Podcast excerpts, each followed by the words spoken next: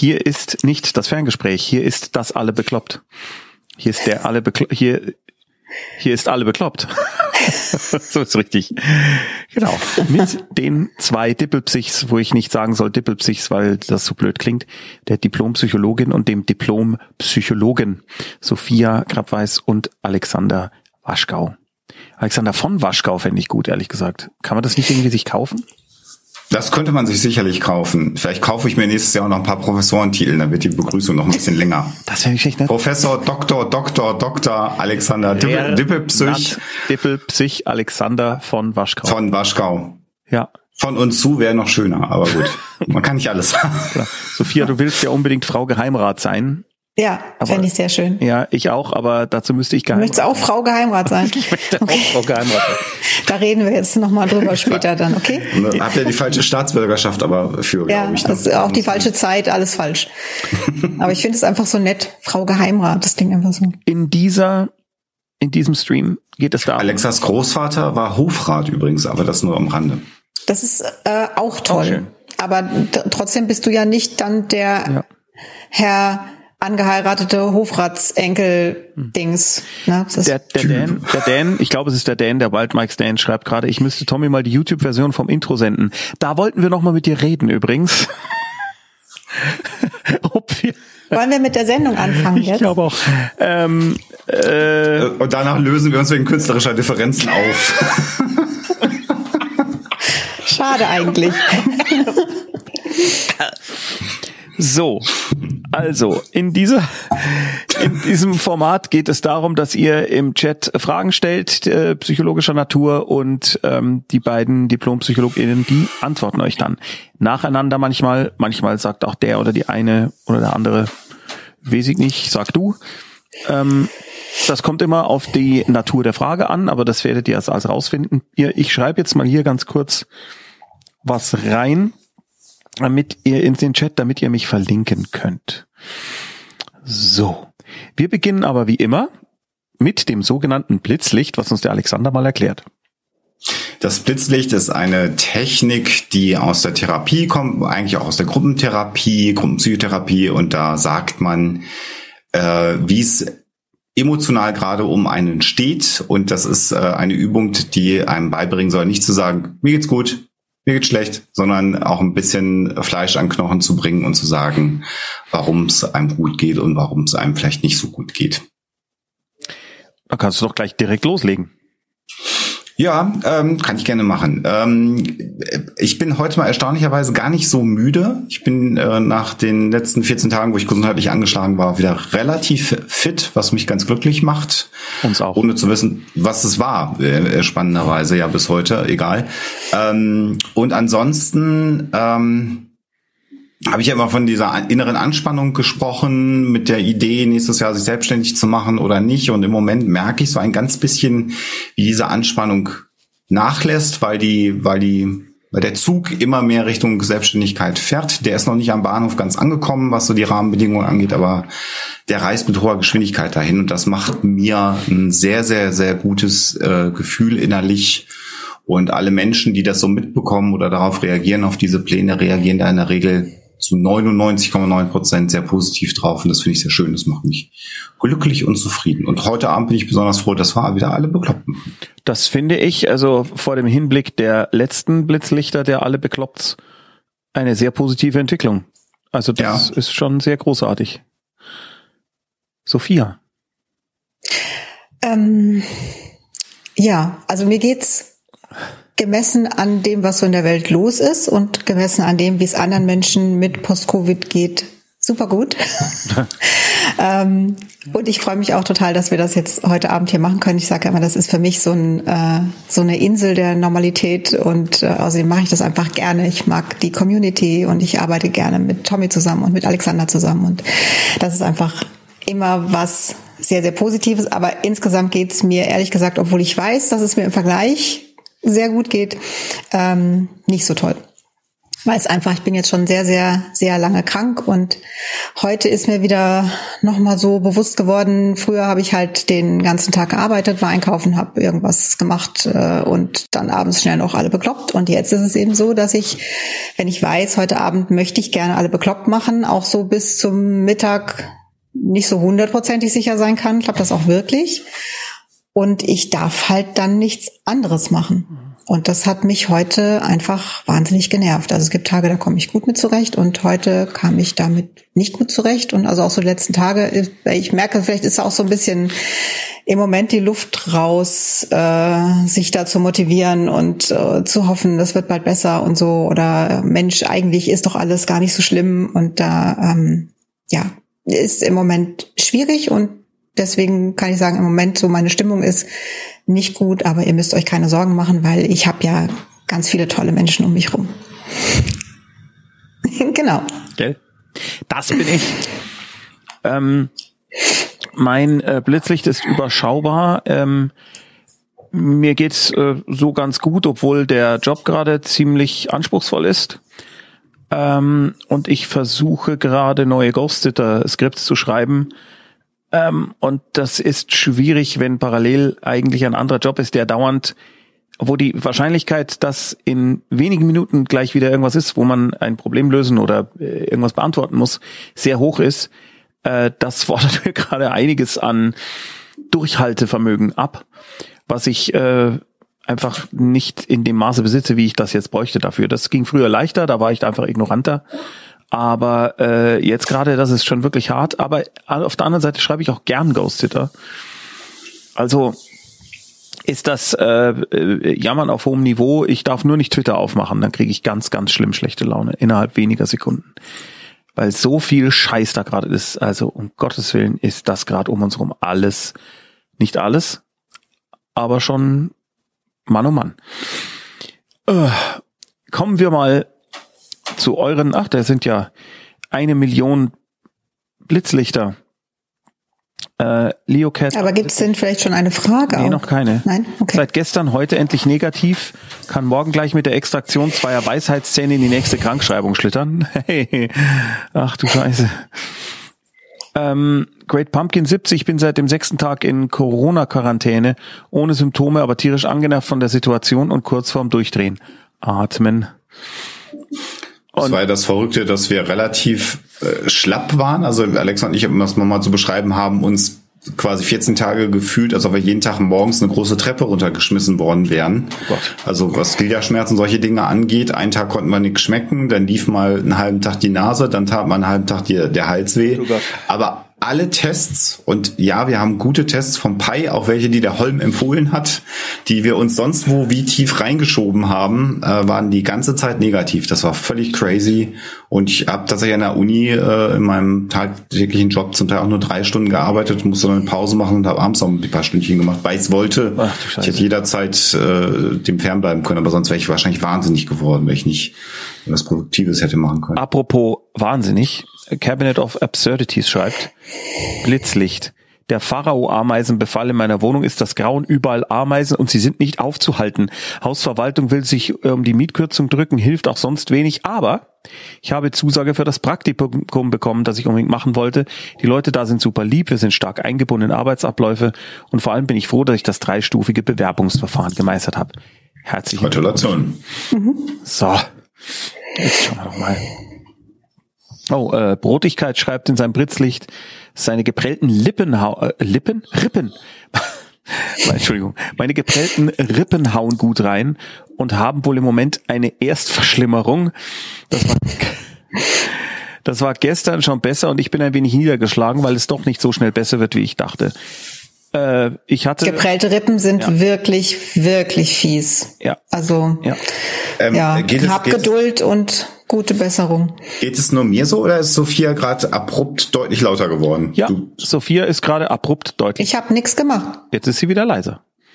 Ich, okay. ich habe wirklich nichts gemacht. Alles Jetzt traue ich mich nicht mehr. Nee, nee, mach mal ruhig. Vielleicht, wenn ich ganz leise spreche, dann geht's. Na, gucken wir mal. So. Okay.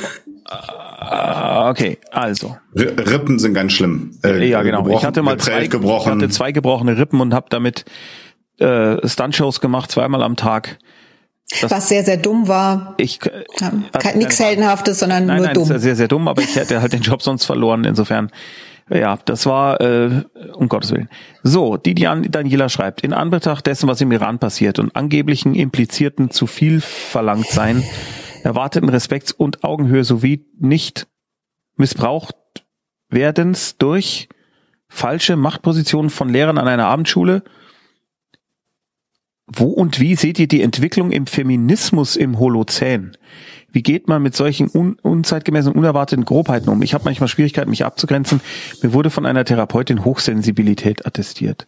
Also was ist die Frage, wie wir die Entwicklung vom Feminismus sehen, ist, glaube ich, eine Frage fürs Ferngespräch. Würde ja. ich sagen.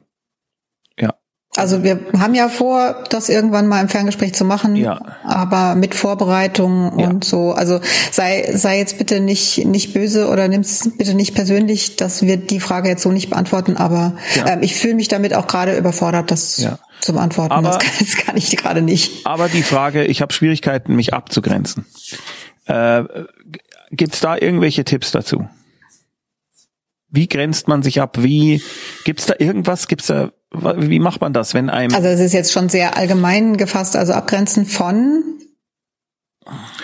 Also ich würde ich würde es jetzt so verstehen, News im, so. im, im Netz äh, mhm. und äh, auch tats und auch äh, äh, Lehrer an der Abendschule, der oder die äh, also sozusagen Dinge tun, äh, die man die so empfunden werden wie das, was ah. insgesamt in der Welt halt auch das Problem ist. So habe ich es jetzt verstanden. Eben, und das sind zwei sehr unterschiedliche Sachen, würde ich sagen. Also ne, wenn, es jetzt um Nachrichten geht, äh, das ist das eine, dass, dass man ähm, sagen kann, ich ich kann jetzt gerade daran nichts ändern und mhm. deswegen ist es auch völlig okay, wenn du dir eine Auszeit nimmst von diesen Nachrichten. Also ne, es, es hilft niemanden, wenn du jetzt ganz, ganz viele Nachrichten konsumierst und es dir dann immer schlechter und schlechter und schlechter geht, äh, das da, damit ist niemandem geholfen und es ist ja. auch nicht so, dass du ähm, ignorant bist, wenn du jetzt sagst, ich brauche einfach mal vielleicht ein, zwei oder sogar drei Tage, wo ich ähm, nur die notwendigsten Nachrichten oder vielleicht sogar gar keine Nachrichten ja. konsumiere, einfach um mich wieder zu stabilisieren. Das ist völlig okay und das, dann bist du auch kein schlechter Mensch oder kein uninteressierter Mensch oder so, sondern du bist einfach dann jemanden, jemand, der auf sich auch aufpasst und ähm, guckt, dass man sich wieder ein bisschen stabilisiert. Und da ist vielleicht auch, also bei gerade bei Nachrichten finde ich zumindest, ist es so diese, also mein vorherrschendes Gefühl ist da oft so Machtlosigkeit, weil ich lese es dann und denke ja, was kann ich jetzt machen? Und da hilft dann schon, sich zu überlegen oder zu gucken, was kann ich denn kontrollieren? Also was kann ich in meinem Leben kontrollieren? Zum Beispiel, wie viel Nachrichten ich konsumiere, aber auch, ne, ähm, ich kann gucken, dass ich mal an die frische Luft gehe oder dass ich jeden Tag mich mal bewege oder dass ich ähm, vielleicht jemandem was Gutes tue, der direkt nah bei mir ist. Ne? Das, damit hast du jetzt nicht den Menschen im Iran geholfen, aber du hast trotzdem was Gutes getan. Also solche Dinge wären vielleicht einfach was, ähm, wenn du das Gefühl hast, ich will was tun, kannst du auch in deinem kleinen Umfeld was tun. Alexander? Ähm, alles genau das, was Sophia sagt. Ich habe gerade noch über die Situation an der Abendschule, wenn ich das richtig mhm. äh, mitbekommen habe, nochmal so durchdacht.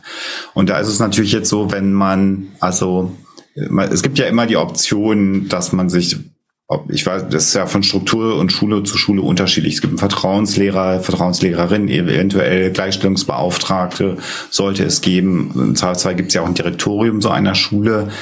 Ähm, wenn man jetzt sagt, dieser Lehrer verhält sich nicht angemessen, ähm, kann man sich natürlich immer überlegen, dass man das mal weitergibt, dass das so ist. Ich finde es aber nur in dem Fall wichtig, so in dem Kontext, wie du das ja auch beschrieben hast, dass du vielleicht dir nochmal Peers suchst, also Mitschülerinnen vielleicht in dem Fall, mit denen du das mal ansprichst. Also ob du jetzt gerade in einer Phase bist, in der du hochsensibel finde ich immer ein bisschen schwierig, aber indem man vielleicht ein bisschen vulnerabler, sagen wir Psychologen, also ein bisschen verletzlicher vielleicht auch ist, wo man ein bisschen mehr hinschaut, wo ein Dinge viel schneller vielleicht stören, als sie sonst nicht sind, dass du da nochmal versuchst, einen Realitätscheck zu machen, ob das andere auch so sehen, wenn du sagst, also Pausenhofgespräch oder vor oder nach dem Unterricht, Ist euch das auch aufgefallen? Ist der nicht ein bisschen komisch? Und wenn es dann ein paar Leute gibt, die sagen, ja, irgendwie finden wir das auch nicht gut, könnte man sich ja mal überlegen, da gemeinsam das mal weiterzugeben, je nach der Struktur der Schule, weil das kann natürlich nicht sein, dass jemand da, der, der einen äh, Lehrauftrag hat, äh, wie auch immer, sich nicht regelkonform äh, äh verhält. Und so wie man sich vielleicht vor 15, 20 Jahren verhalten hat, je nach Alter des Lehrkörpers, äh, verhält man sich jetzt halt nicht mehr. Das ist ja. einfach so. Äh, also das, aber da würde ich halt, wie gesagt, das so für, für dich selber als als Eigenschutz, nicht, dass du jetzt in, nicht, dass ich jetzt unterstellen will, dass du ähm, besonders sensibel bist oder da überreagierst, das will ich dir gar nicht unterstellen, sondern aber auch aus Selbstschutz, ähm, dass du da nochmal versuchst, das abzugleichen mit anderen, bevor du ja. da in so einen Kampf unter Umständen hineinrennst, mit dem du dann alleine vielleicht auch überfordert bist. Das könnte vielleicht in der Situation helfen. Aber wir haben ja, wie gesagt, nur diesen kleinen Ausschnitt, den Tommy vorgelesen hat. Aber das mal so als Denkanstoß. Vielleicht kannst du damit was anfangen. Und ähm, bezüglich Twitter ist es tatsächlich so, dass ich das auch merke, dass äh, also ich folge ganz vielen Leuten, die den Finger irgendwo in die Wunde legen ja? und Missstände aufzeigen, weil ich es wichtig finde, weil ich das wissen will, weil ich mich bilden will. Das ist aber gerade zu viel für mich. Ich halte das nicht mehr aus. Es ist einfach zu viel, was alles an allen Fronten. Es wirkt natürlich dann auch konzentrierter und nochmal nicht, dass es nicht schlimm wäre, aber es kann, wenn du halt in der Früh das Ding einmal aufmachst und du hast dann 15 verschiedene Nachrichten und es ist an allen Fronten alles furchtbar, das äh, versuche ich gerade massiv zu reduzieren. Ähm, äh, ui, wir ohne Namen schreibt, seit dem Deaktivieren von Twitter habe ich kein Twitter-Gewitter mehr im Kopf und kann wunderbar schlafen. Siehst du wohl. Äh, Lady Butterfly 84 schreibt, die hatte ja letztes Mal ähm, ein Anliegen. Mir geht's dank des Antidepressivums schon viel besser. Und ich habe einen Super. Therapieplatz gefunden. Yay. Super. Und? Super. Auch äh, positiv letztlich, das Antidepressivum hat sehr wohl Auswirkungen auf meine Albträume gehabt.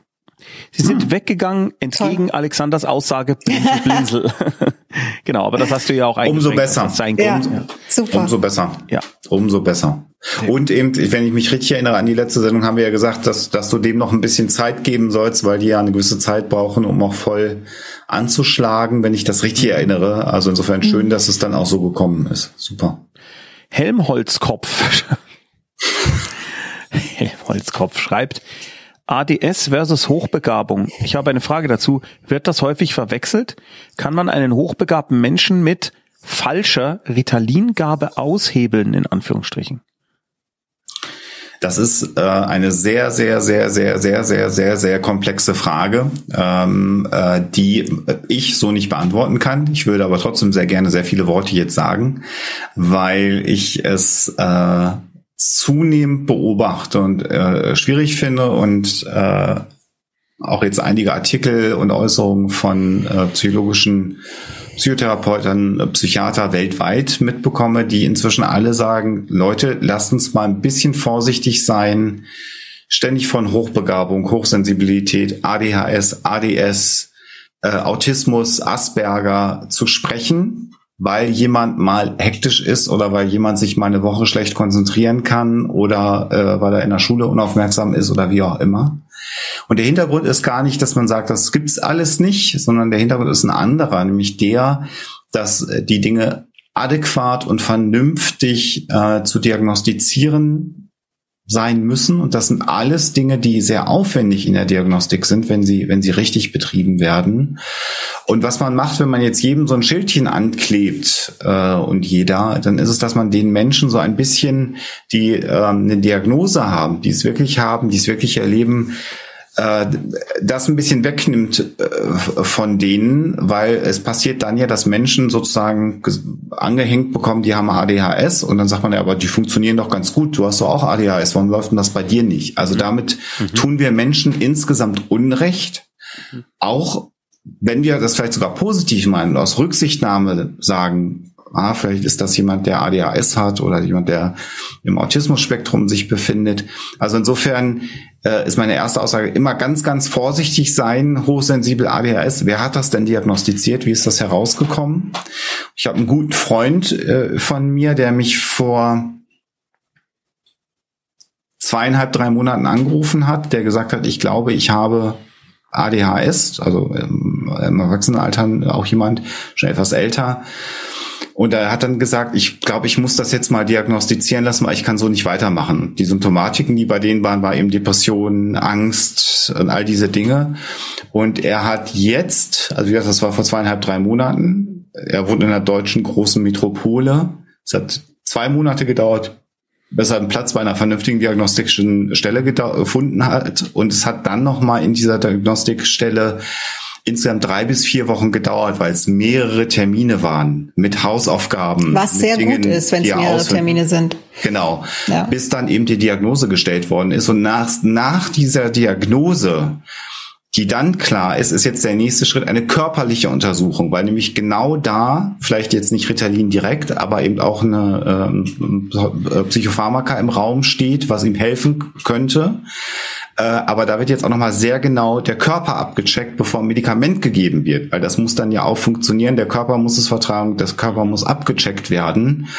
Und insofern ist es immer dann bedenklich, wenn man relativ schnell, es gab eine Zeit in, in auch in Deutschland, schlimmer noch in Amerika, wo halt Ritalin wie äh, Tic-Tac durch die Gegend geschmissen worden ist.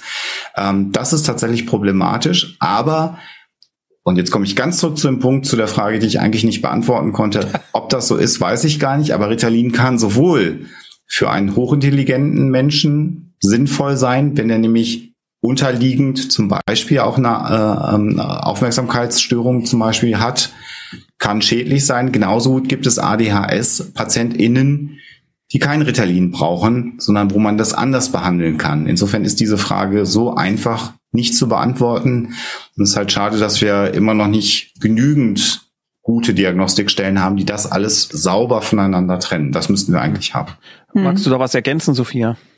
Ähm, ich stimme dem erstens mal voll und ganz zu und dann ist es, äh, weil ich das auch sehr, sehr problematisch finde, dieses ich bin hochbegabt, ich habe das äh, oder der hat das und die hat das. Ähm, weil es eben nämlich oft nicht richtig diagnostiziert wird, sondern äh, da macht dann einer irgendeinen Intelligenztest und stellt dann fest, äh, ihr Kind ist hochbegabt, was vielleicht dann gar nicht stimmt. Womit wir niemandem hier ähm, was unterstellen wollen. Nein, nein, aber es ist einfach, ähm, es ist tatsächlich schwierig, eine richtig gute Diagnostik zu bekommen, weil die nämlich, wie Alexander beschrieben hat, Zeit braucht. Und daneben ist es so, dass du ja auch nicht ADHS oder ADS oder Hochbegabung hast, sondern du kannst da das kombiniert haben. Also du kannst hochbegabt sein und dazu noch ADS haben oder im Autismus-Spektrum zu finden sein oder oder. Also das heißt, das, das kann auch beides da sein und ich bin auch immer dafür, sich den Menschen anzugucken, denn genau. ein Mensch mit ADHS ist genauso individuell wie ein Mensch mit äh, Hochbegabung, ein Mensch mit Depressionen oder oder oder. Die sind in sich alle sehr, sehr, sehr unterschiedlich. Und ich finde, äh, ja, ich finde es auch sehr schwierig, dann zu sagen, ja, äh, also manchmal tun es ja die Personen, die, die diese Diagnose haben, selbst, wir ADHSler sind so und so. Und es ist eben nicht richtig. Das ist, ähm, die sind alle sehr, sehr unterschiedlich und das ist auch gut so. Aber das macht natürlich alles weniger einfach. Leider. Das, ja. Ähm, ich würde gerne, auch wenn es ein Blitzlicht ist, äh, den Beitrag von Taki vorlesen. Ich leide immer noch sehr darunter, dass meine Mutter im Mai gestorben ist und ich mich jetzt mit fast 60 fühle wie ein Waisenkind. Da ist mir irgendwie so im, da, da habe ich sofort mir gedacht, na ja, das ist doch kein, also dass man trauert, ist doch kein also es kann aber trotzdem unangenehm sein. Ja, ja, also aber nein, das war, ich meinte das gar nicht negativ, sondern äh, dass, äh, dass es doch genauso okay ist, wenn man 60 ist, wenn man sich mhm. einsam fühlt. Das meinte ich damit. Also dieses, ähm, das, das habe ich so empfunden und ich kenne auch viele Freunde und Bekannten, äh, wenn wenn dann der der letzte Elternteil gestorben ist und dieses Gefühl, man ist niemandes Kind mehr. Mhm das ist auch mit 60 oder mit 70 schwierig. Mhm. Das, das ist, also es kann auch sein, dass es für einen nicht schwierig ist, das gibt es natürlich auch, aber das ist ähm, nichts Ungewöhnliches und ich finde es sehr, sehr schön, dass du es hier ausdrückst, einfach weil es sein kann, dass du damit auch anderen Menschen hilfst, die, mhm. die äh, sich ähnlich fühlen und das, den Eindruck haben, das ist irgendwie nicht okay und mit 60 müsste ich doch jetzt hier irgendwie mich nicht wie ein Kind fühlen, aber das ist in Ordnung. Und ähm, falls es, also Mai ist ja jetzt auch noch nicht lange her, ne? Also ähm, das ist völlig in Ordnung, da noch traurig zu sein. Aber wenn du da Unterstützung suchst, da gibt's äh, einiges. Also entweder Trauergruppen oder eine, eine Trauerbegleitung oder du schaust mal die Mechthild Schröter-Ruhpieper, die zwar eine Familientrauerbegleitung in erster Linie macht, aber von der gibt's wundervolle Bücher oder schau einfach mal bei der in der Community, da findet sich ganz, ganz viel Offenes und Ehrliches an Austausch und vielleicht hilft dir das ja ein bisschen. Mechthild Schröter Bindestrich Ruhpieper. Ja. Also selbst wenn du es falsch schreibst, wirst du die finden.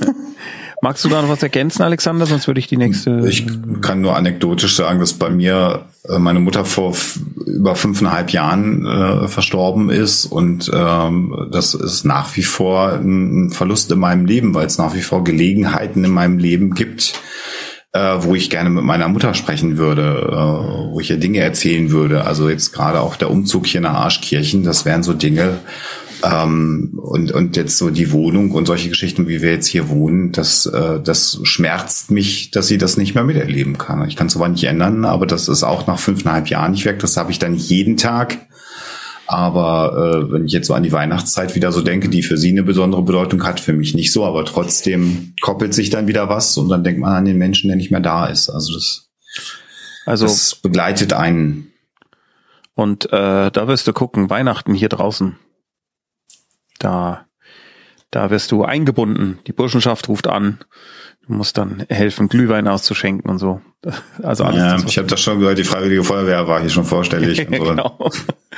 Awesome Ovo schreibt, haben die Profis, damit meint er euch, Tipps, wie man damit umgehen kann, dass man sich ständig mit anderen misst.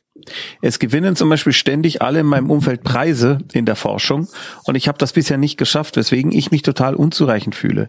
Ich weiß, dass das eigentlich Quatsch ist, aber ich stehe trotzdem oft mit Tränen in den Augen irgendwo rum, weil ich mich total wertlos fühle. Das ist, glaube ich, eine, eine Dame, wenn ich das richtig äh, realisiert habe. Ovo ist eine Ovo. Dame. Oder? Ja, ich glaube, der, der Olsam Ovo. Der, die, hast, äh, der, die, äh, die, die Olsam Ovo. Ich wollte es nur, mhm. ist auch völlig irrelevant. Ähm, ähm, Sich äh, mit anderen Leuten messen. Ja, ich überlege gerade, so. weil ich, weil ich kenne das Gefühl, ich habe mich, ich bin jetzt seit fast sechs Jahren in der Forschung und ich habe mich auf, ich weiß nicht wie viele Preise beworben, weil man das ja auch so macht. Äh, es gibt ja ständig irgendwelche Ausschreibungen äh, in der Forschung. Meist ist es ja auch so, dass diejenigen, die dir die Forschungsgelder zur Verfügung stellen, äh, bei mir ist das häufig ein Ministerium, die sagen dann, bewerben Sie sich bitte da mal, weil natürlich das Ministerium auch möchte, dass durch Presseankündigungen und so da schon auch bekannt wird, dass ein Ministerium, sprich die Partei, die das gerade besetzt, was Tolles macht für die Menschen. Und ich kenne das Gefühl auch, und das hat mich am Anfang auch belastet, weil man natürlich für seine eigene Sache brennt. Und dann schreibt man da diese Bewerbungen für Preise, die auch zum Teil sehr aufwendig sind. Da ist man jetzt auch nicht eine halbe Stunde mit beschäftigt, sondern auch länger, weil das natürlich alles sehr formalistisch ist. Und dann kriegen das in der Regel immer andere Projekte, die in meiner Wahrnehmung immer schlechter waren, selbstverständlich, weil ich finde, das, das Maß aller Dinge ist ja völlig klar. Aber so ist es dann. Und dann irgendwann äh, auch auf anderen Ebene Podcastpreise bei uns. Es gab eine Zeit vor 10, 12 Jahren, da gab es noch den European Podcast Award Award und da hat man sich dann beworben und dann gab es den deutschen Podcastpreis irgendwann mal und da hat man sich beworben und dann hat man da besessen und dann irgendwann hat man realisiert, das sind ganz andere Mechanismen, die dazu führen, ja. äh, dass man einen Preis gewinnt oder nicht. Und diese Mechanismen sind in der Regel nicht in einem selber oder in den Dingen begründet, äh, die man macht, sondern es sind eine Million Rahmenbedingungen. Und da müssen alle Weichen im richtigen Moment auf das richtige Gleis gestellt sein, damit das gelingt. Und klar ist das toll, wenn man was gewinnt. Es ist ein wunderbares äh, ähm, äh, Gefühl. Aber meist ist es dann so, dass man, wenn man einen gewonnen hat, und tatsächlich habe ich ja auch mal was äh, gewonnen und habe dann eine Urkunde bei mir dann in meinem Büro hängen gehabt, das macht es dann auch nicht besser, weil du dich natürlich dann im nächsten, beim nächsten Preis bewirbst mit der Erwartung, cool, ab jetzt beginnt die Siegesserie und dann kriegst du wieder dreimal gesagt, ja, das haben sie aber fein eingereicht, aber ja, und sie sind den, noch nicht mal in den ersten Reihe. Und von den Preisen mal weg, einfach nur dieses Gefühl, dass ich muss mich vergleichen, ich wie kann es man, ist ja also, grundsätzlich nicht verkehrt, sich mit anderen zu vergleichen. Also mhm. das, das ist, also das machen wir Menschen automatisch. Wir sind soziale Wesen. Natürlich vergleichen wir uns mit anderen. Also ich würde jetzt nicht dir den Rat geben, äh, stell das jetzt ab. Ja, also es, es mag Menschen geben, die das schaffen, aber es ist ein bisschen schwierig. Ähm, also ich würde eher sagen, es ist okay, dass du das machst, aber mach's vielleicht nicht nur in eine Richtung. Ne? Also es klingt ein bisschen so, als würdest du immer nur in eine Richtung gucken. Äh, und äh, das ist dann das ist dann okay, wenn also ne, wenn wenn jetzt jemand nicht so gut ist wie du oder vielleicht auch keinen Preis gewonnen hat, da gibt es ja bestimmt eine Menge Menschen, die auch keinen Preis gewonnen haben, ähm, dass du das nicht außer Acht lässt. Also das ne, einfach zu gucken, das nicht nicht zu persönlich zu nehmen, keinen Preis zu bekommen, sondern zu schauen, wo bin ich denn wertvoll? Und ich weiß, dass, ne, das, das fühlt sich erstmal komisch an, aber das kann schon hilfreich sein, dass du ähm, für dich dir mal überlegst, wo bin ich denn wertvoll? Und wenn du das nicht hinkriegst, weil also entweder dir das total unangenehm ist und man da vielleicht auch so erziehungsmäßig irgendwie so Bescheidenheit eingebläut bekommen hat und dann wird es schwierig, sich selbst zu loben. Ähm, das kann das kann gut sein. Wenn das wenn das problematisch ist, dann versuch dir mal einen Brief zu schreiben, als wärst du deine Freundin. Das damit kann man so dieses das ein bisschen umgehen. Und ähm, dann schreib dir mal, als wärst du deine Freundin, was du alles toll an dir selber findest. Und ich bin mir sicher, dann, dann wirst du da einige Dinge finden, die auch völlig unabhängig sind von diesen Preisen. Und was mir äh, auch hilft, wenn wir nochmal auf den vergleichenden Faktor sind, ist, dass man natürlich, egal was man tut und was man macht, wird es immer Menschen geben, die erfolgreicher, äh, ähm, besser in irgendetwas sind als man selber. Ähm, du bist am Ende des Hochleistungssports und gewinnst eine olympische Goldmedaille, dann wird die Luft schon dünner. Aber so im normalen Alltagsleben ist das immer so. Und wie Sophia sagt, dahin gucken, aber auch nach hinten gucken. Also wie viel habe ich hinter mir gelassen und dann aber auch durchaus ähm, auf, auf die wie auch immer man das messen möchte, erfolgreicheren schauen und gucken, kann ich mir was abgucken? Also auch zu, zu sagen, was kann ich mir denn vielleicht als Inspiration nehmen? Das ist jetzt bei einem Wissenschaftspreis Unsinn, aber äh, bei anderen Dingen. Also bei mir ist das schon so, wenn ich jetzt auf meinem Podcasting gucke, dass ich auch äh, versuche immer wieder in andere Podcasts mal reinzuhören. Wie machen die das denn? Was haben die für Ideen? Wie sieht eine Homepage aus? Was kann man hier noch gestalten? Und dass man dann guckt, was davon aber nicht kopieren, sondern tatsächlich zu gucken, äh, zu schauen, was davon kann ich denn zu meinem auch machen und was würde mich vielleicht äh, besser machen. Das hilft auch dabei, selbstkritisch zu bleiben, aber eben äh, bitte nicht so verstehen, dass man jetzt anderen Leuten hinterherrennen soll. So bitte nicht verstehen, sondern aber durchaus aufmerksam mal schauen, gibt's was, was ich mir äh, mopsen könnte und dann zu meinem eigenen machen. Total legitim, finde ich, äh, sich Sachen abzugucken und die zu adaptieren. Aber es ist vielleicht, also ne, weil es jetzt hier so um Erfolg und Preise und überhaupt, vielleicht ist es auch gar nicht so unbedingt das Allerwichtigste. Ja. Also ne, das ist so ein Bereich im Leben. Genau. Und es ist auch völlig okay, wenn du da äh, engagiert bist und so, aber ähm, es gibt ja noch andere Bereiche im Leben und vielleicht stellst du fest, dass du in den Bereichen auch erfolgreich bist, also zum Beispiel was Familie betrifft, was Freunde betrifft oder oder. Kekse ähm, backen. Genau, also guck dir, guck dir alles an und nicht ja. nur diesen einen Bereich, in dem du jetzt gerade nicht so zufrieden bist. Ähm, rein anekdotisch, ich einer meiner wichtigsten Lebensmomente war, dass ich festgestellt habe, ich muss nicht gewinnen, ich muss nicht bei diesem fucking 450 Meter Lauf der Beste sein, ich muss nicht mal ins Ziel kommen, es ist total okay. Und das war wirklich ein Befreiungsschlag für mich, einfach für mich jetzt festzustellen, ich muss das gar nicht. Das ist nicht wirklich relevant jetzt. Das war super. Und äh, ich bin auch seitdem, also wirklich bin seitdem entspannter. Ich war vorher, war das für mich ganz, ganz furchtbar und ich habe dann wirklich mit einem großen Seufzer festgestellt, weißt du was, Pff, egal. super. Das ist ein sehr gutes Gefühl, kann ich nur empfehlen. Wie man es herstellt, weiß ich gar nicht genau, aber ich, ich äh, ja, mir geht's mit Ignoranz. Guter Tipp von dir. I I Ignoranz. Also seid alle so ignorant wie Tommy und schon ist das Leben total schön. Ja, genau. Leicht schräg schreibt. Es gibt ein Thema, bei dem mein Therapeut und ich nicht einer Meinung sind. Immer wieder ist meine Sexualität Thema und er äußert sich besorgt. Ich sehe dahingegen eigentlich kein Problem. Es ist tatsächlich der einzige Bereich, wo ich recht ordentlich Grenzen setzen kann und gut kommunizieren. Er hat mal den Begriff Sex Sexsucht in den Raum geworden, geworfen und findet meine BDSM-Neigung problematisch für mich. Wie finde ich heraus, wer recht hat? Du siehst da kein Problem? Hm. Also, ich finde, also ich würde jetzt gar nicht auf das Thema speziell ähm, eingehen wollen, weil das ist auch deine private Sache, sondern eher, also wenn das eigene Gefühl ist, dass etwas völlig in Ordnung ist und der Therapeut ist der Meinung, das ist eben nicht in Ordnung und das ist nicht gut für mich. Jetzt weiß ich nicht, wie lange hast du den schon? Ähm, kommst du gut mit dem zurecht? Äh, hast du da schon in der Therapie Fortschritt gemacht? Also all das fehlt mir jetzt gerade. Ähm, weil wenn ihr jetzt gerade angefangen habt und ihr, ihr stellt fest, also das passt einfach hinten und vorne nicht in diesem Bereich, der, der für dich ja auch wichtig ist und wo du sagst, das, das ist so das eins der wenigen Dinge, wo ich, äh, wo ich das Gefühl habe, das ist alles in Ordnung und dann kommt der daher und sagt, nee, nee, es ist überhaupt nicht in Ordnung. Das finde ich schon hm. grundsätzlich von der Stimmung her einfach problematisch für dich. Ähm, ich finde es aber großartig, dass du dennoch sagst, ich ich möchte, ich möchte ja wissen, hat der vielleicht recht? Mhm. Also das finde ich super, dass du da äh, nicht jetzt sofort gesagt hast, ja, er hat's ja nicht mehr alle so ein Idiot, ich gehe woanders hin, sondern dass du sagst, vielleicht ist ja da irgendwie was Wahres dran. Und ähm,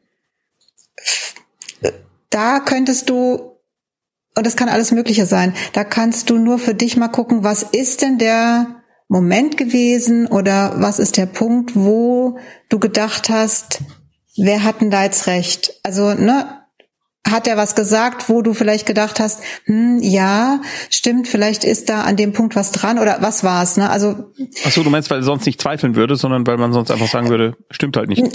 Nee, das also es kann auch sehr gut sein, deswegen ist es ein bisschen schwierig das jetzt zu beantworten. Es kann sehr gut sein, dass der Therapeut einfach äh, da ein persönliches Problem mit hat und deswegen nicht in der Lage ist zu sagen, das ist in Ordnung. Also dass der überhaupt gar nicht recht hat in nichts von dem, was er da sagt, das weiß ich ja nicht. Gibt's, ist durchaus möglich. Ich meine nur, ich finde es gut, dass du ja trotzdem du eigentlich tendenziell sagst, nee, ich habe da recht, ähm, diese Frage jetzt stellst. Und also du könntest höchstens, ich würde mit ihm noch mal drüber reden, also genau darüber zu sagen, aber Moment mal, das ist jetzt der Punkt, wo ich mich eigentlich sicher fühle, wo ich das Gefühl habe, ich kann hier gut Grenzen setzen, ich kann all das, äh, also ich, ich fühle mich da kompetent und dann kommen Sie daher und sagen, ich bin es nicht. Das ich habe das Gefühl, er hat es dir nicht erklärt oder vielleicht ist es auch jetzt gerade erst in der letzten Sitzung aufgetreten und ihr hattet keine Gelegenheit darüber zu sprechen. Das weiß ich nicht. Das ist wirklich gerade wieder eines, eines der, eine der Fragen, wo ich, wo ich selber jetzt sehr, sehr viele Fragen an dich hätte, um, um dir wirklich gut helfen zu können. Aber ja, also natürlich können wir dir nicht sagen, wer von euch beiden hat recht. Das, das wissen wir nicht. Aber ähm, ich glaube, dass du das rausfinden kannst. Und ähm, scheu dich nicht zu sagen, das hier passt nicht, falls wirklich klar wird, ihr, ihr kommt da auf keinen gemeinsamen Nenner und seid in diesem Punkt so eklatant unterschiedlicher Meinung und Moment, nee, jetzt fällt mir gerade ein, hast du nicht geschrieben, er kommt da immer wieder auf dieses mhm. Thema zurück, dann habt ihr schon mehrfach drüber gesprochen, ne? Dann war das jetzt ein bisschen Unsinn, was ich gerade gesagt habe. Also wenn ihr mehrfach drüber sprecht und Darf du dich da immer wieder jetzt, unverstanden Bevor du zum Therapeutenwechsel rätst, also ja. hier darf ich einmal vorher noch reingrätschen, ja. weil das wäre mir ganz, ganz wichtig. Du hast es auch schon gesagt. Äh, ich würde in einer der nächsten Therapiesitzungen das ganz klar deklarieren und angeben, dass du darüber mit ihm reden möchtest, also mit dem Therapeuten, nämlich äh, warum ich habe jetzt äh, aus dem, was Tommy vorgelesen hat, jetzt nicht äh, herausgelesen, dass generell deine Sexualität der Grund für die Therapie ist. Das gibt's ja auch, dass Menschen deswegen in eine Therapie gehen, aus verschiedenen Gründen. Das scheint ja nicht so zu sein, sondern so wie ich es äh, gehört habe, in Erinnerung war es ja, wir kommen in meiner Therapie immer auf dieses Thema zurück. Und dann ist es völlig legitim und ganz doll wichtig, dass dir der Therapeut erklärt, warum der Komplex der Sexualität, egal wie es ist, relevant für die Therapie ist. Das muss er dir erstmal erklären. Und da müsst ihr auch ausführlich drüber sprechen, denn wenn der das einfach nur so sagt, ich, und ich bleibe jetzt mal bei dem, was da steht, wir kennen es ja nicht, das ist ja alles anonym hier. Also wenn du das Gefühl hast, der stigmatisiert mich jetzt, weil ich äh, in der BDSM-Szene unterwegs bin, könnte ja sein. Dann ist es klar, dass man sagt, okay, das war's, hier müssen wir jetzt getrennte Wege gehen. Ist es aber so, dass er nicht, nicht diesen, diesen Themenkomplex per se kritisch findet, sondern etwas, was bei dir innerlich stattfindet. Und er sagt, das macht ein Problem für andere Dinge, weswegen wir hier zusammen in der Therapie sitzen. Dann muss er es dir so erklären, dass du es nachvollziehen kannst. Und das hat er im Moment auch nicht getan. Und wenn er das getan hat, und du kannst es dann nicht annehmen und kannst sagen, nö, also genau das, was Sophia sagt, da bin ich kompetent, das ist der einzige Bereich in meinem Leben, wo alles gut ist. Auch hier wieder überspitzt, du kannst mhm. bestimmt ganz viele andere Dinge in deinem Leben super gut ähm, und äh, bist da kompetent. Dann, äh, und da wollte Sophia hingehen, kann man sich natürlich sagen, ich glaube, wir müssen getrennte Wege als Therapeut und, und Patient gehen. Aber das würde ich schon nochmal unbedingt aushandeln ja, wollen, klar. warum er da immer wieder. Es ist ganz, ganz wichtig, dass das ihr darüber redet. Das ist der letzte redet. Schritt. Also ja. Ja. Entschuldige, dass ich dir da nee, alles gut. reingegrätscht bin. Das war mir nochmal ganz wichtig zu sagen, ja. das einmal noch wirklich zu besprechen. Und da, das darf auch eine ganze Therapiesitzung im Zweifelsfall mal dauern, sowas. Das kann man deklarieren. Wenn ja, in der Regel weiß man ja, wo man, man in der nächsten Woche spricht. Das werdet ihr jetzt vielleicht nicht abgesprochen haben, aber am Ende der nächsten Sitzung kannst du ja nochmal sagen, da müssen wir jetzt bitte nochmal drüber reden das nächste Mal. Das ist mir persönlich jetzt ganz wichtig, dass ich das verstehe, was sie da immer andeuten. Zum Beispiel. Aber ich finde es super, dass du überhaupt in Betracht ziehst, ja. da jetzt nochmal drüber zu reden. Das genau. ist auch nicht selbstverständlich und das ist wirklich ganz, ganz großartig. Ja. Ich drücke die Daumen, dass ihr das regeln könnt. Das hier wäre sicher das Einfachere.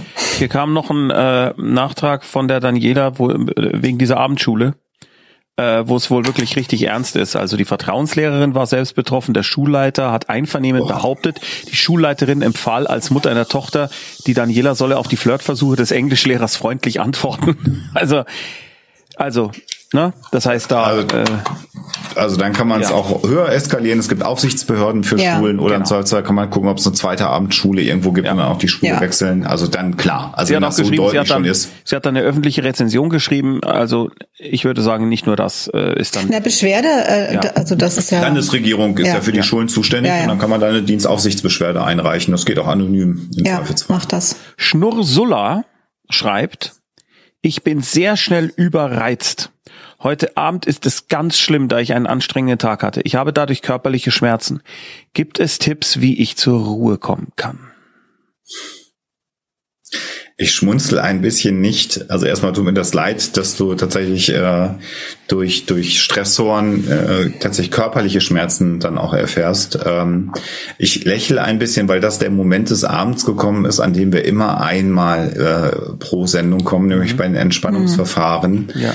Ähm, und äh, ich versuche das mal kurz zu fassen. Es gibt eine ganze Reihe von Entspannungsverfahren ähm, äh, von Meditation, Yoga, autogenes Training, Traumreisen, von mir aus auch Achtsamkeitsübungen, auch wenn das ein bisschen schwurbelig vielleicht klingt. Also da gibt es ja eine ganze Reihe von Dingen, die man, die man tun kann. Hier soll es ja nicht dazu dienen, eine psychische Erkrankung zu therapieren. Da würde ich bei Schwurbelkram mal ähm, sagen, nicht machen.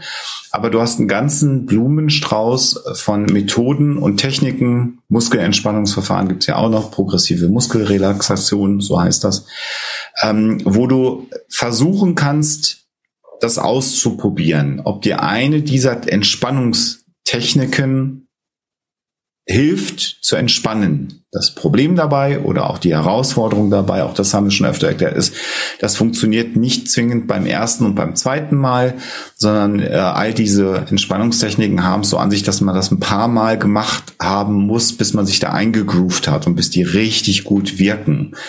Wenn die dann gut wirken, sind sie extrem hilfreich, wie du es beschreibst, nach so einem stressigen Tag nach Hause zu kommen und dann so eine Viertelstunde in so eine Entspannung zu gehen, egal welches Verfahren dir dann hilft, weil du dich damit sozusagen runterfährst und dann nicht mehr den Abend drüber weiter auf diesem hohen Erregungsniveau unterwegs bist. Und das wäre mein Tipp äh, an dich, mal zu schauen. Und da gibt's wirklich auf der YouTube-Akademie ganz, ganz viele Videos mit angenehmen Stimmen, mit Männern, mit Frauen, mit ganz viel Klingelingenmusik, mit wenig Klingelingenmusik, mit ein bisschen Wasserrauschen, was es auch immer ist. Mit Stille im Kloster Ettal. angeleitete Meditation, dass du das mal ausprobierst, ob du irgendwas findest, wo du für dich sagen kannst, oh, das hat mir jetzt gerade ein bisschen geholfen und wenn du das identifiziert hast, dann das mal regelmäßig zu machen und zu schauen, ob du da mhm. in so eine Ruhe reinkommst, weil es natürlich schwierig ist, das muss man gestehen, je nachdem, was du für einen Beruf hast, wie dein Leben aussieht, wenn man Kinder hat. Man kann ja Stressoren nicht zwingend entgehen. Man kann ja nicht ins Kloster Ettal dann einfach immer gehen, wenn es gerade stressig ist. Das funktioniert ja nicht, Nein. sondern die Techniken helfen einem oder die Übungen helfen einem dabei, dann ein bisschen. Zur Ruhe zu kommen, kurzfristig. Und das hilft erstaunlich gut dann schon. Sophia, magst du noch das ergänzen, was du immer ergänzt? Ich weiß gar nicht, was ich immer ergänze. Mir ist jetzt nur dann immer vor Coaches und so. Ach so, ja. nee, das wollte ich jetzt gar nicht, hm. ähm, sondern äh, das Wichtige ist, dass du versuchst, da was zu finden, nicht unbedingt in dem Moment, wo es dir so geht wie jetzt, sondern in einem Moment, äh, wo du vielleicht ein bisschen ruhiger bist und wo dich das jetzt auch nicht äh, total noch zusätzlich stresst, dass das jetzt irgendwie nicht funktioniert oder so. Ähm, es kann auch sein, dass es nicht Meditation oder sonst irgendwas ist, sondern spazieren gehen oder irgendeine Form von Bewegung mag auch sein. Also da ist es einfach tatsächlich so, probier für dich rum.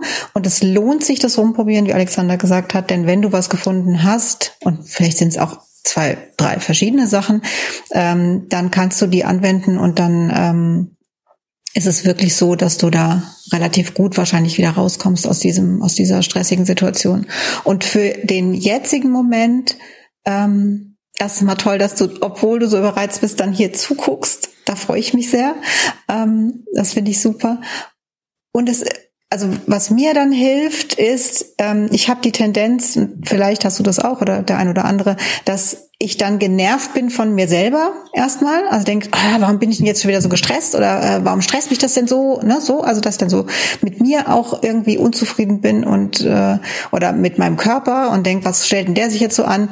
Und ähm, da das vielleicht umzuswitchen und zu denken, also wenn du da körperlich merkst, ich bin gestresst, dann ist es ja eigentlich ganz schön großartig von deinem Körper, dass er dir sagt, hallo, mhm.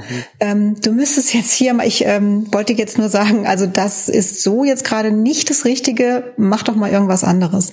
Also ich weiß, das ist ganz, ganz schwer und ich schaffe das auch nicht immer, aber eigentlich ist es echt cool von deinem Körper, dass er dir sagt, stopp, guck mal, da musst du irgendwas ändern.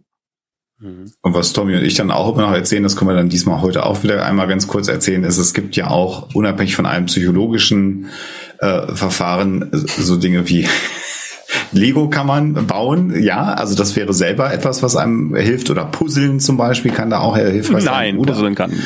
Ja, bei dir nicht, ist schon klar, aber bei anderen Menschen ist das ja auch so, dass sie dabei entspannen können oder einfach zu gucken, was dein Hobby ist. Stricken, Handwerken, äh, keine Ahnung, und dann YouTube aufmachen und genau das eintippen. Und mhm. was mich zum Beispiel unfassbar entspannt, ist Leute äh, beim Löten von alten äh, 80er Jahre Computern zuzugucken, wenn die die reparieren und sauber machen. Äh, oder Menschen, die ähm, irgendwelche Herr der Ringe Dioramen äh, quasi so im äh, Eisenbahnmodellbau, aber dann mit ja. äh, ähm, äh, Nachbauen, Szenen mit Figürchen äh, oder ASMR-Videos, wo man keinen Menschen hat, der die ganze Zeit auf einen einredet, sondern man hört einfach nur ein paar Geräusche und irgendwer macht was. Und wenn dann noch ein Thema ist, was dich interessiert, Hintergrund dessen ist nicht, guck jetzt mehr YouTube, sondern der Hintergrund ist, dass du einfach dadurch, dass du was siehst, was dich interessiert, und wenn das entspannt aufbereitet ist, du sozusagen ein bisschen mehr abschalten kannst und sagen kannst, ich kann mich jetzt auf eine Sache vielleicht mal fokussieren. Und das muss dann aber was sein, was dich interessiert. Wenn du das Sterbens langweilig findest, oder es dich nervt, nichts oder es dich nervt, dann bringt es natürlich ja, also Es ist so schön, Sophia, dir dazu zu schauen, weil jetzt kenne ich dich ja doch schon ein bisschen. Ja, hast gemerkt, wie ich äh, langsam immer müder wurde und müder und ja. abgeschaltet habe. Ja, ja, ich habe gerade, wenn der Alexander jetzt noch noch ein Beispiel bringt, dann werde ich eventuell hier einschlafen. Also man kann mich auch zur Entspannung mieten. Ich kann auch furchtbar langweiliges Zeug erzählen, es um ging, Leute zu entspannen. Ging, es ging um äh, egal. Selbstwertanalyse schreibt, ich wollte mich nochmal für eure Hinweise bedanken. Ich war der Autist mit der Verzweiflung, nie eine Beziehung finden zu können von vor einigen Sendungen. Besonders meinen Blick nur auf die nächsten zwei Jahre zu richten, ist sehr hilfreich und es ist ein mm. viel weniger erdrückendes Gefühl. Vielen, das, vielen Dank, dass du das schreibst. Das ist echt toll. Freut mich sehr. Ja, Super. das ist ganz toll, wenn wir dann solche Rückmeldungen bekommen, dass, dass das wirklich hilfreich war, was wir da gesagt haben. Danke. Ähm, und ich freue mich sehr, dass es besser ist jetzt. Eine anonyme Nachricht kam gerade rein. Ähm, seit zwei Jahren habe ich eine Augenentzündung, die selbst den größten Experten verzweifeln lässt, weil sich die Entzündung an keine Regeln hält. Jetzt steht als letzter Versuch, es zu retten, eine Teilentfernung, Glaskörper des Auges an, bevor es sehr wahrscheinlich entfernt werden muss. Ich verzweifle gerade sehr daran, das Gefühl zu haben, daran schuld zu sein, weil ich vielleicht etwas nicht gemacht oder nicht rechtzeitig gemacht habe. Weil ich mich scheue, ohne Termin in die vier Stunden entfernte Fachklinik in die Notaufnahme zu fahren. Diese Gedanken besetzen im Moment meinen ganzen Kopf und dadurch ist mir eigentlich das Restleben zu viel. Therapeutische Hilfe zu suchen ist allerdings schlecht, weil ich sonst noch mehr Probleme habe für eine unbefristete Verbeamtung. Hm. Hm, verstehe. Mhm. Ja, das ist. Da, ich kenne mich da jetzt ehrlich gesagt nicht so aus, ob das wirklich ein Problem wäre, therapeutische Hilfe, aber das wirst du besser wissen als wir. Ähm, man kann aber sich dennoch, also ich, ich höre raus, dass du ja schon selbst das Gefühl hast, ich bräuchte eigentlich jemanden, mhm. der mir da, äh, mich da unterstützt und mir hilft und zwar äh, deutlich mehr und intensiver, als wir das jetzt hier können. Ähm, deswegen, also es gibt schon zum Beispiel auch die Möglichkeit, in einer Beratungsstelle Hilfe zu suchen. Ne? Das ist was mhm. da, da wirst du jetzt nicht irgendwie namentlich aufgeführt oder sonst irgendwas. Also du kannst zum Beispiel auch, ähm, also in der Beratungsstelle ist es halt, dann hast du eine Person, die für dich zuständig ist und kannst da mehrfach hingehen. Ansonsten kann man auch per Chat und per Mail und per Telefon die Telefonseelsorge anrufen. Allerdings ist das jetzt eher was so für den naja, für den Moment, äh, wenn man jetzt schnell jemanden braucht oder dringend jemanden braucht, da hat man dann aber jedes Mal, wenn man sich dort meldet, vermutlich einen anderen Mitarbeiter dran. Also das ist mhm. vielleicht dann jetzt weniger was für dich, aber ich würde, möchte dich ermutigen, dir jemanden zu suchen, der dich da ein bisschen begleitet. Und das muss nicht unbedingt eine Therapie sein. Das kann auch eine gute psychologische Beratungsstelle oder ein guter Coach, aber da ja, da haben wir wieder das Problem, dass es halt sehr, sehr, sehr viele Coaches gibt, die dann eben nicht gut sind, sondern ähm, und das ja auch schwierig ist, da jemanden zu finden. Aber ähm, ähm, ja, ist denn das, wenn man jetzt zu so einer Beratungsstelle geht, steht das ja nicht gleich irgendwo? Nein, es steht nirgendwo. Okay. Nein, nein. Das ist doch, ähm, das ist doch nicht schlecht. Ja. Also ich habe ich hab drei Dinge, ähm, die mir durch den durch den Kopf gehen. Das erste ist erstmal die Aussage: Bist du selber schuld an der gesundheitlichen Situation äh, deines Auges. Und ähm, da würde ich zunächst mal sagen wollen, ich glaube nicht, dass ein mal nicht zum Arzt gehen äh, so, so, so einen starken Verlauf hat. Ich habe äh, einige äh, Freunde und Bekannte, die auch äh, an chronischen Augenentzündungen leiden. Ähm, und das, das passiert und das ist immer so, wenn der Körper nicht mitmacht, ist das jetzt nicht unbedingt, weil man was falsch gemacht hat. Das ist mir nochmal ganz wichtig, das zu sagen, dass du jetzt, du hast es ja beschrieben, dass du das auf der einen Seite weißt, aber nicht fühlst. Vielleicht ist es einfach nochmal wichtig, das von außen zu sagen. Äh, es kann passieren, dass der Körper einen da an der Stelle verlässt und nicht das macht, was, was er eigentlich machen soll. Und das ist natürlich tragisch und was du beschreibst, ist sicherlich auch ähm, vielleicht ein bisschen mit, mit negativen Emotionen besetzt, wenn dann eine OP ansteht und solche Geschichten. Also insofern aber ähm, ich bin mir sehr sicher, dass du da nichts verschuldet hast. Mhm. Das ist die Aussage.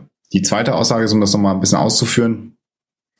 Du kannst mal schauen, ob du ähm, vielleicht hast du den sogar auch einen Hausarzt hast, idealerweise äh, oder eine Hausärztin äh, mit der Zusatzbezeichnung psychosomatische Medizin. Das kann man zwar an einem Praxisschild auch erkennen oder auf der Internetseite dass du da mal hingehst, weil das Interessante dabei ist, dass du äh, in solchen Praxen das sagen kannst, dass du sagen kannst, ich habe hier gerade eine schwere emotionale Krise. Die haben auch eine gewisse Ausbildung genossen, damit sie überhaupt diese Bezeichnung psychosomatische Medizin führen dürfen müssen auch Fachärzte sein. Äh, äh, also es kann jetzt kein, kein äh, Heilpraktiker sein, der psychosomatische Medizin macht, sondern es muss ein Facharzt sein und dann darf der sich weiterbilden zum, äh, für die psychosomatische Medizin.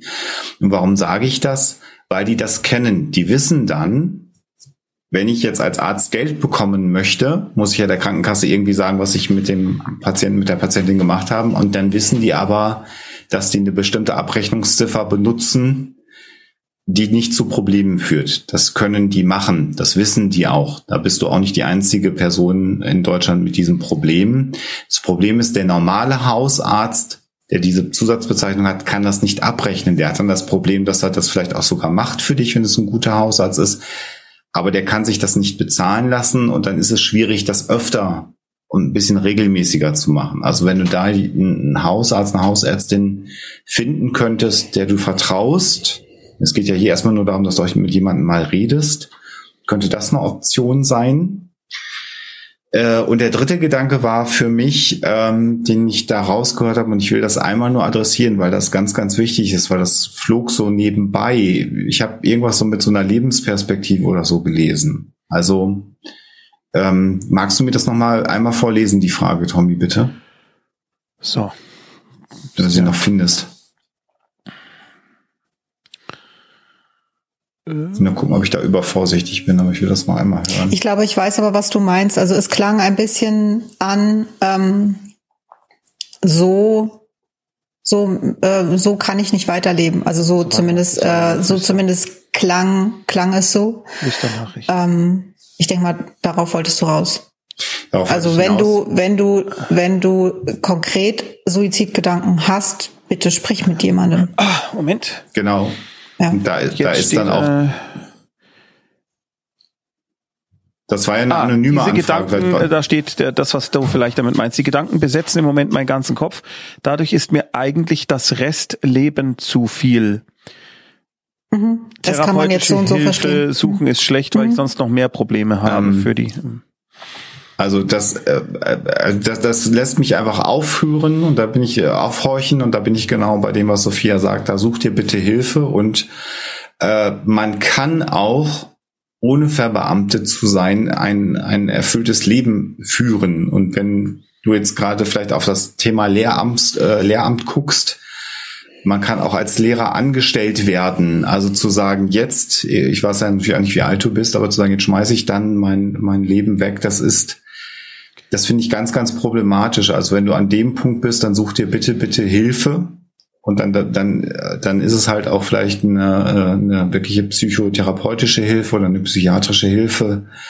Äh, aber Leben ist sehr lang und im Leben ändern sich auch Dinge. Also das wäre mir nochmal ganz, ganz wichtig zu sagen, dass du da ganz ernsthaft drüber nachdenkst, weil äh, eine Verbeamtung ist nicht so viel wert wie ein, wie ein, wie ein, wie ein langes Leben. Das ja, definitiv ist mir ganz wichtig, das nochmal mal so zu sagen. Magst du noch was ergänzen, Sophia? Dann lese ich SBS 91 vor. Habe wieder eine akute depressive Phase. Tolle Therapeutin vorhanden. Das ist schon mal sehr gut. Zum Glück verständnisvollen Chef. Ist auch gut. Jobmäßig alles okay. Aber im Frühjahr nebenbei Masterstudium, absoluter Wunsch, Fernstudium, Stipendium mit vorgegebener Dauer 36 Monate begonnen, kann aber seit Wochen wegen Depression nicht dafür lernen. In mir herrscht das Gefühl des Versagens und die Angst, das alles in der vorgegebenen Zeit nicht zu schaffen. Habt ihr Tipps und Ideen, wie ich damit besser klarkomme? Da wäre jetzt meine Frage, gut, Alexander, du kennst dich in diesem ganzen Unikram besser aus, aber ähm, wenn du in Therapie kann man nicht bist, mit einer ja. Krankschreibung, also ich meine, weißt du, wenn du jetzt, wenn du jetzt irgendwie ein, eine schwere Operation äh, hättest und Genau. würdest im Krankenhaus liegen, dann Ja. ähm, würde das ja auch irgendwie funktionieren. Also wenn man wegen Depressionen nicht lernen kann, und das ist was völlig Normales, also gerade äh, kognitiven Sachen sind ja schwierig in so einer äh, depressiven Phase, dann müsste man eine Krankschreibung haben und das müsste Genau. eigentlich dann funktionieren. Also ich kann mir nicht vorstellen, dass das, dass da auch ein Fernstudium sagt, ja, nö, da haben sie jetzt Pech gehabt.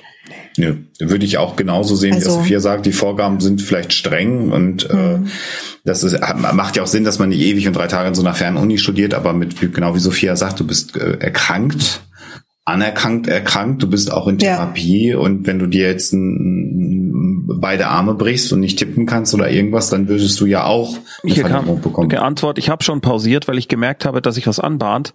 Ich war nur leider zu spät und nochmal pausieren geht laut Hochschule nicht. Okay. Wobei pausier ist, also pausieren heißt ja jetzt nicht unbedingt krankgeschrieben sein, oder doch? Oder also äh, zumindest klingt das für mich jetzt anders. Ich also ich kann mir das eigentlich nicht vorstellen, denn also wenn man krank ist, ist man krank und dann kann man nicht arbeiten. Vielleicht, Würde also ich nochmal sehr genau in ja. die Regularien nochmal reinlesen. Jetzt nicht anrufen oder, oder Sorgen machen, sondern ich würde da erstmal nochmal in die Regularien reinlesen. Vielleicht hast du auch jemanden, der, Der dich da unterstützen unterstützen kann. Denn äh, gerade sowas, ne, mit, mit der Depression Ja. und Ja. äh, diesen ganzen Schwierigkeiten, bitte such dir jemand, der dir da hilft. Weil das, Macht ne, nicht die, also kann ich die Therapeutin oder Therapeut auch? ja, die Regularien lesen, also da- das ist jetzt nicht unbedingt, also klar, du kannst auch mit deiner Therapeutin darüber sprechen, wie, wen kann ich denn jetzt fragen oder wie kriege ich da Hilfe, aber das, ähm, nur einfach, dass du jemanden hast, der dir, der, der vielleicht da auch sich auskennt oder der dieses Behördendeutsch gut lesen kann oder so, das muss ja jetzt niemand vom Fach sein, aber ähm, lass dich da unterstützen. Das musst du nicht alleine machen. Aber ich kann mir wirklich nicht vorstellen, dass es da keine Lösung gibt.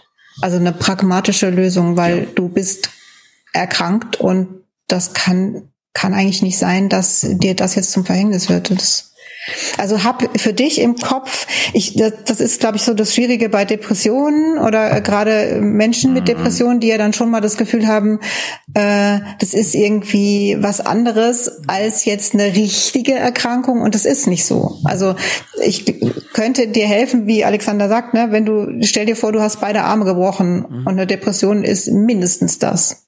Also Mhm. So viel Und- zum, zum Selbstverständnis, ich bin krank und ähm, ja. Und auch da so auf die Lebensperspektive geschaut. Also du hast da ja dann auch zumindest Scheine und Nachweise. Und wenn du jetzt Master bist, dann hast du den Bachelor auch schon gemacht. Auch da kann man immer sagen, wenn das jetzt wirklich aus irgendwelchen Gründen, die ich jetzt auch schwierig finde, aber wenn das jetzt irgendwie nicht geht, aus welchen Gründen auch immer, dann mach deine Therapie zu Ende, stabilisier dich da und dann kannst du in, in zwei, in drei Jahren mit deinem Bachelorabschluss, den du ja nach meinem Dafürhalten haben musst, damit du den Master machen kannst, dich dann wieder irgendwo anders bewerben, vielleicht sogar an der gleichen Schule nochmal oder woanders an Universitäten und kannst dann den Master dann nachholen. Also auch das ist in der Regel ja eine Option, dass man das tun kann. Auch das habe ich in meinem Leben gelernt. Man kann dann ja nochmal wieder ansetzen und dann vielleicht bist du in der Therapie so weit, dass das nicht so furchtbar belastend ist und dann kann es an der Baustelle äh, berufliche Karriere weitergehen. Das wäre ja auch eine Möglichkeit. Mhm. Genau, also deine Gesundheit ist definitiv viel, viel wichtiger. Und ja, wenn das stimmt äh, und es gibt da jetzt keine Chance weiterzumachen, ist es vielleicht so, dass du dann in ein paar Jahren feststellst, da hat sich eine andere Option aufgetan und die ist mindestens genauso gut, vielleicht sogar noch besser in irgendwelchen Punkten. Also ja, schau da in erster Linie auf deine Gesundheit. Apropos Gesundheit. Und gute Sophia. Besserung. Ja, gute Ja. Besserung. Sophia, gell? Wird Merkst du es mir schon an? Also ich bin Ja, heute nicht ja. so fit wie sonst. Nee, das, äh, das meinte ich damit überhaupt nicht. Ich merke mal wieder nichts. Aber wir machen, Doch, äh. wir machen nicht so lang. Ich Wir machen noch zwei Fragen und dann ist gut. Genau. Ja. Neva schreibt, meine heute. letzte Therapeutin hat die Therapie beendet, weil sie meint, ich müsste erst meine Suchtproblematik angehen, worauf ich ihr widersprochen habe, weil ich meinte, ich müsste doch erstmal die anderen Probleme angehen, um mit der Sucht besser umzugehen zu können. Ich bin inzwischen in der Suchtberatung, nehme das auch ernst, bin aber immer noch der Meinung, ich hatte recht. Was meint ihr?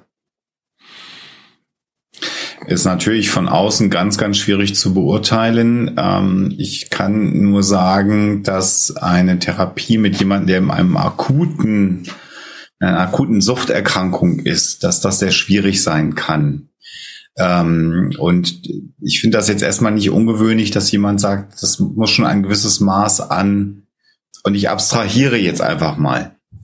Und mach's am Beispiel Alkohol fest, weil man es daran gut festmachen kann, dass jemand sagt, du musst eine gewisse Zeit oder du musst während der Therapie möglichst trocken sein, von gelegentlichen Rückfällen mal ganz abgesehen, damit wir hier in der Therapie erfolgreich arbeiten können, weil wir in der Therapie auch an Emotionen herangehen. Und es ist natürlich schwierig, wenn jemand äh, aus einer Therapiesitzung rauskommt, vielleicht emotional auch angefasst ist und dann zu einem Suchtmittel greift. Das ist, in der Tat kann das relativ schwierig sein gut wäre, nach meinem Dafürhalten, in so einer Situation eher, eher so etwas wie eine, wie vielleicht tatsächlich eine stationäre äh, Therapie, dass du in eine Klinik kommst, wo man das Thema Sucht angeht und dann aber parallel, wenn du in einer psychosomatischen Klinik bist, auch an den anderen Themen arbeiten kannst. Aber das ist halt eine Frage, ob das für dich ein gangbarer Weg ist, ob es einen Therapieplatz gibt und zu sagen, wer hat jetzt recht gehabt, ist ganz, ganz schwierig. Das kann ich nicht sagen. Ich kann mir aber Konstellationen vorstellen, wo in einer ambulanten Therapie, wo man sich ein oder zweimal in der Woche sieht, äh, dann die Therapeutin sagt, wir müssen erst das oder Sie müssen erst das Suchtproblem. Dafür bin ich aber nicht die Expertin. Das muss erst kommen, bevor wir das andere machen können. Es, es kann Konstellationen geben, wo das passieren kann. Sophia? Kann ich es mir jetzt ganz einfach machen und mich anschließen. ja, also da die, könnte ich jetzt nur das nochmal wiederholen, was Alexander gesagt hat. Die letzte äh, Frage für heute ist, äh, die, die suche ich gerade wieder, die hatte ich vorhin übersprungen, ärgerlicherweise beim, als die, äh, äh die Flüsternachricht, als die Flüsternachricht so. kam. Ah, hier. Smash Patriarchie. Was, okay, ich gehe schon. Was können die Profis zum Thema Gewichtsdecke sagen? Ich habe eine und die funktioniert ganz gut. Ich frage mich nur, ist das Placebo? Ich habe eine professionell diagnostizierte ADHS und bei normalen Decken habe ich beim Einschlafen immer das Gefühl, dass da eine Lücke zwischen Decke und Matratze ist und dann kriege ich einen Rappel. Also ich kann nur sagen, wenn diese Gewichtsdecke dir hilft und ich kenne rein anekdotisch sehr viele Menschen, die total glücklich sind mit mhm. dieser Gewichtsdecke und auch wenn sie verreisen, dann diese Gewichtsdecke mitnehmen müssen, mhm. weil es einfach so toll ist. Ähm, dann äh, hurra, großartig. Ich bin äh, sehr traurig, weil bei mir funktioniert es nicht. Ich hatte mir wahnsinnig viel davon erhofft, habe das mal ausprobiert und festgestellt, nein, wenn ich unter so einer Gewichtsdecke liege, dann kriege ich einen Rappel. Also bei mir äh, klappt es nicht, aber äh, ich, das ist kein, also meiner Ansicht nach ist es kein Placebo sondern die macht ja was. Und ähm, was für ein großartiges Hilfsmittel ohne Nebenwirkungen und äh, so so hilfreich. Und ich glaube, es ist sogar toll, weil die im Sommer nicht zu warm ist und im also Sommer wie Winter irgendwie. Also hier sind lauter großartig. Leute. Ich, ich beneide alle, bei denen das funktioniert. Hier sind jetzt vier, fünf, sechs Leute, die äh, schwören da drauf. Ja. Alexander. Was, was genau der Wirkmechanismus ist, ist wurscht. Wenn es an der Stelle hilft, das Ding hat keine Nebenwirkungen, ja. äh, ist auch super. Und äh, ich kann nur sagen, allein die Vorstellung davon macht mich jetzt schon irre, wenn ich ja. mir vorstelle, es ist eine schwere Decke, weil ich, ich muss auch immer irgendwelche Körperteile aus der Decke hängen mhm. haben, um schlafen zu können. Das ist meine Art zu schlafen. Also ein Bein oder Arm muss immer draußen sein. Und ich drehe mich, glaube ich, nachts wie so ein Kreisel im Bett. Das würde unter so einer Decke nicht gehen. Für mich wäre es nichts, aber wenn es dir hilft, super. Und dann ist ja. es auch wurscht, ob das evidenzbasiert ist. Da lasse ich dann auch mal fünf Grad sein. Und ich denke irgendwie, wenn eine Gewichtsdecke bei jemandem wie dir oder auch bei mir oder bei Sophia so einen extremen Effekt hat, dass man es furchtbar findet, mhm. ist es doch total nachvollziehbar, dass auch das Gegenteil wohl offensichtlich. Genau, genau. Ja, ja. Also ein Placebo kann ich mir gar nicht vorstellen, wenn mir also ja selbst wenn wäre es ja egal, aber ja was. Aber eben, es ist ja nicht ja. nichts, sondern es, ist es kein, fühlt sich ja anders an. Es ist kein also. Globuli, mit dem du dich da zudeckst. Ja, aber ich finde super, dass es, äh, dass es auch inzwischen so viele gibt und die, ja. glaube ich, auch nicht mehr ganz so teuer sind wie vor ein paar mhm. Jahren mhm. und äh, so vielen Menschen mit sowas im Prinzip einfachem geholfen werden super. kann. Das finde ich großartig. Das ist super. Ja. Ja. Auf dieser etwas leichteren Note beenden wir das heutige Alle bekloppt. Es tut mir so leid. Ich fühle äh, jetzt, ich fühle mich jetzt schlecht, ich, aber ich bin tatsächlich nicht äh, nicht ja, fit genug. du weißt selber auch, ja. dass du dich da jetzt gar nicht schlecht fühlen musst eigentlich. Ne? Ja, ich mache es aber trotzdem. das mache ich aber jetzt trotzdem. Ja, ähm, genau, das weil alle dann, bekloppt. Wenn die Kamera aus ist, machen wir noch mal ein bisschen weiter genau. und wow, kurz Zeit. Es heißt ja alle bekloppt, also darf ich. Äh, damit meinen wir ja auch in erster Linie uns drei und deswegen äh, darf ich das. Darf ich das jetzt auch? Ich weiß, dass das Unsinn ist. Es geht dann auch nachher wieder. Hier weg. wird auch ganz viel äh, Sophia mit Flauschkissen gerade in den Chat Danke. geschmettert. Vielen, vielen Dank euch beiden mal wieder. Danke für eure Offenheit im Chat. Danke, dass ihr euch mhm. untereinander helft. Das ist ganz wunderbar.